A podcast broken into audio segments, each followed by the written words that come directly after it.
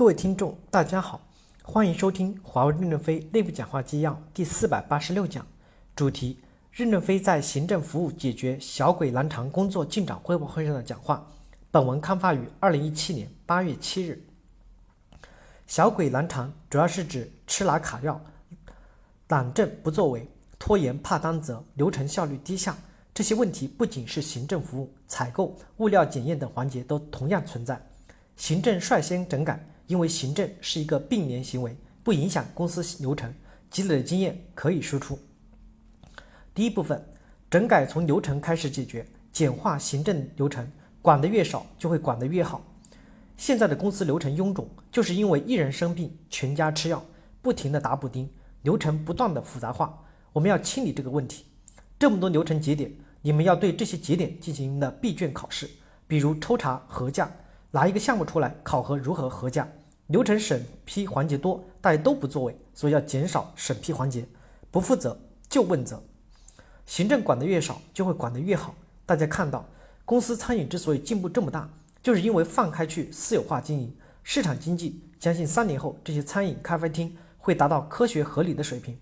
只要我们内部不贪污腐败，可以让利一些给他们，扶持他们，就是为了繁荣园区。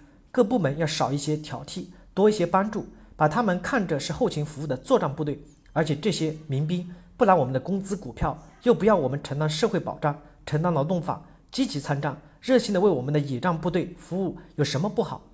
机关义不容辞的帮助他们，员工满意就是标准，这也是分享法。我们也要关心外包的清洁工、绿化工和保安。第二部分，行政服务建成一个公开的办事平台，规则公开透明。通过严格的制度化管理，解决小鬼难缠的问题。第一，行政服务统一受理入口管理，驱动后台业务流程改进，单据受理集中化，这样就不会餐饮方面找餐饮受理，物业方面找物业。现在技术能力很强，窗口不需要做的很大，可能一两个人就能完成。他们的责任是收件、加盖编号、扫描上网公示，然后每块业务及时处理自己负责的部分。对于拖延时间不处理的行为，与绩效考评挂钩。并且要问责，因为拖延的时间过长，中间可能存在猫腻，怎么知道有没有吃拿卡要的问题？这个平台放在公有云上，业务主管和供应商都能看到，供应商也可以替我们监督。比如针对拖延付款的问题，公司一直强调要求日清日结，收到单据当天必须要给对方回扫描件，并第一时间贴到网上公示，让作业天数清晰化。超过三天、一星期没有处理，理由是什么？需要问责。超过一段时间，供应商可以向我们的投诉中心投诉，管理者介入。这些采用流程督促快速的付款，因为是否需要这个货物，在购买之前就已经决定了，付款不应该拖延。第二，管理规则公开透明，严格制度化管理。小鬼只有执行权，不能替天行道。只要公开透明，他就没有空子可钻。政府办事已经公开透明，我们把行政服务的业务也要建成一个公开办事平台。公开 SLA 服务水平承诺，小鬼难缠的就是需要通过流程、系统等各种改革来解决，而不是依赖人盯人。不需要你们做到绝对的好，只要在逐步逐渐进步就行。比如对物业外包的管理，明确承包商的利润提取多少和聘请的审计师资格得到我司批准才具有投标的资格。对于已有的物业公司，也要按这个方法来改进。第一，限定物业公司每年提走利润的合理比例。第二，为公司提指定审计师，带审计师参加投标。首先，我们财务来评定哪些审计师是可以接受的，然后每年根据这些审计师提供的财务报表来看物业公司能提走的利润。对于不能拿走的利润，需要返投回来，用于提高服务质量和物业公司的员工的合理待遇，共享利益。物业公司要承担过失责任。我们建立物业管理投诉平台，放在公有云上，人人都可以投诉。其实不需要专人来负责，行政进行抽查。对于这些管理措施，你们编、你们制定一些规则，贴在办公室和地标书地点的门口。哪些规则是开放的，哪些规则是需要管理的，所有的批示管理都要公开透明，贴在公告栏。第三部分，构建健康的生态圈，对供应商信用评级优胜劣汰。第一，我们要构建健康的生态圈，大家共同来增加土壤的肥力。比如食堂的改革，供应商赚到了钱，才有共同生存下去的价值。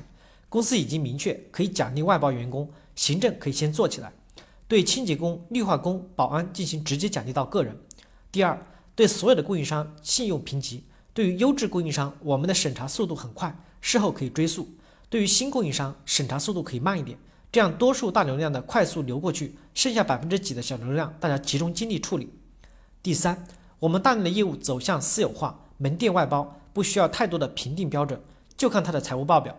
如果这个店经营得好，赚钱了，再签十年；另外一家店不赚钱，再开一家类似的店与它竞争，亏损了自然会走。谁赚钱谁留下，谁赔钱谁淘汰。怎么才能赚到钱？客户需求第一，得讨好员工喜欢。第四部分，行政继续精简机关，清理不作为的员工，减人增厂涨工资。第一，行政和汇通这两年改革取得了好成绩，继续大胆的往前抓好服务化改革。我们要继续精简机关，做成一个模范的行政管理部和汇通，给全公司做个榜样。